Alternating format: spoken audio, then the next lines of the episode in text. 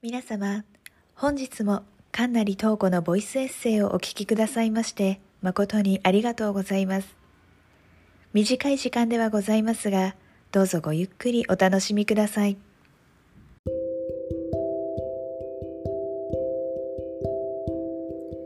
皆さんこんばんは。神成東子です。皆さんは紅茶はお好きですか？私は普段コーヒーを飲むことが多いので紅茶を飲む頻度はあまり高くないですが好きか嫌いかで言えば好きな方かなと思っています。コーヒーがなければ紅茶でといった感じで特にこだわったこともありません。ただミルクティーに関してちょっとだけ特別なエピソードがあるので今回はそのお話をさせてください。それではお聴きください。船酔いミルクティー。普段はもっぱらブラックコーヒー派な私も家で紅茶を楽しむことがある。少しずつ暑さを感じるようになったこの頃そろそろいい季節だなぁなんて思い先日久しぶりに家で紅茶を入れた。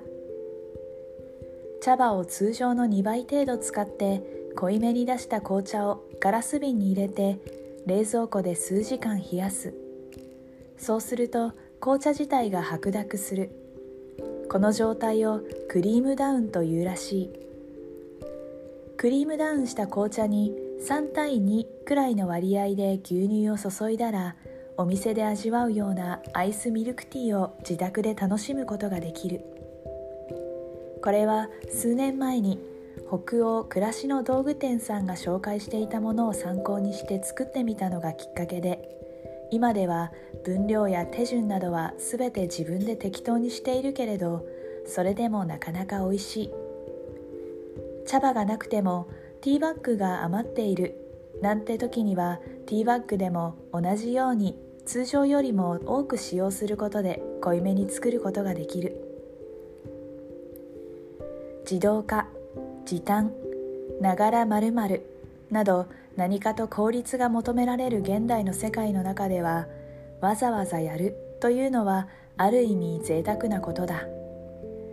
私は普段飲まない紅茶を入れてしかもその場で飲むことなく数時間冷蔵庫で寝かせてからさらにはこれもまた普段はあまり飲むことのない牛乳と掛け合わせるという季節限定のわざわざ贅沢を楽しんでいる。でも実はこの飲み方を知る以前私はミルクティーが苦手だった。紅茶は好きな方だったがミルクティーだけはどうもダメだった。お店で注文したことも記憶上ほとんどない。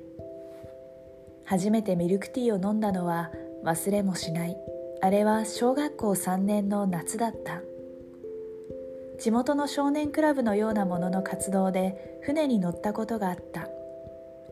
記憶の限りでは船に乗ったのもこの時が初めてだ。船上に自動販売機があってそこでみんな好きな飲み物を買って飲むことになりその時に友人が選んだのはミルクティーというものだった。それまでミルクティーを飲んだことがなかったから飲んでみたい気持ちになって私も同じものを買ったのだ。初めての味はどんなものだったかは正直もう覚えていない。ただこの後私はミルクティーが苦手になった。ここ数年で気づいたことがあって私はどうやらカフェインと牛乳の組み合わせがあまり得意ではないらしい。カフェラテ系の飲み物を飲んで気分が悪くなることがある。大丈夫な日もあるし家で楽しんでいるこのミルクティーも今のところ問題ないので体調や飲む量にもよるのだろう。初めてミルクティーを飲んだあの日私が以来長きにわたってミルクティーが飲めなくなった原因は体質によるものなのかはたまた船酔いによるものだったのか。ただあの日のトラウマが長年の苦手意識を植え付けたことだけは確かだ。そんなことを考えながらわざわざ自分で入れたミルクティーを飲んでいるとずっと飲めなかったものを楽しめるようになったことにまた贅沢度が増すものだ。以上船酔いミルクティーというエピソードでした。いかがでしたか？皆さんにもトラウマによって苦手なもの克服したことやわざわざやっている贅沢なことってありませんか？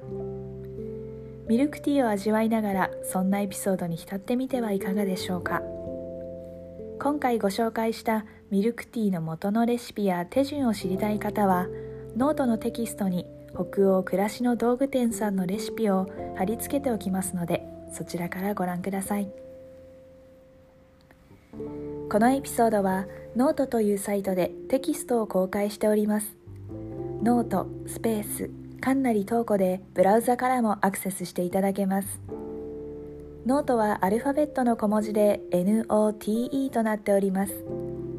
またノートにはコメント機能もございますのでご意見やご感想もお待ちしております。なおクラブハウスではエピソードのこぼれ話やテーマに沿った話題をお楽しみいただけるルームを開設しております。ルーム名はかんなりとうこのブリーフィングルームです。皆様ぜひお気軽にご参加ください。それでは本日はこの辺で。皆様また次回この番組でお会いしましょう。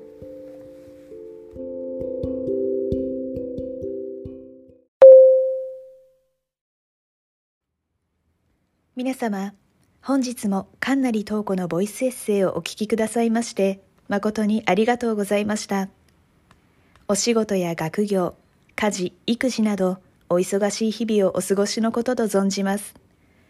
皆様体調など崩されませんようどうぞご自愛ください本日は誠にありがとうございました。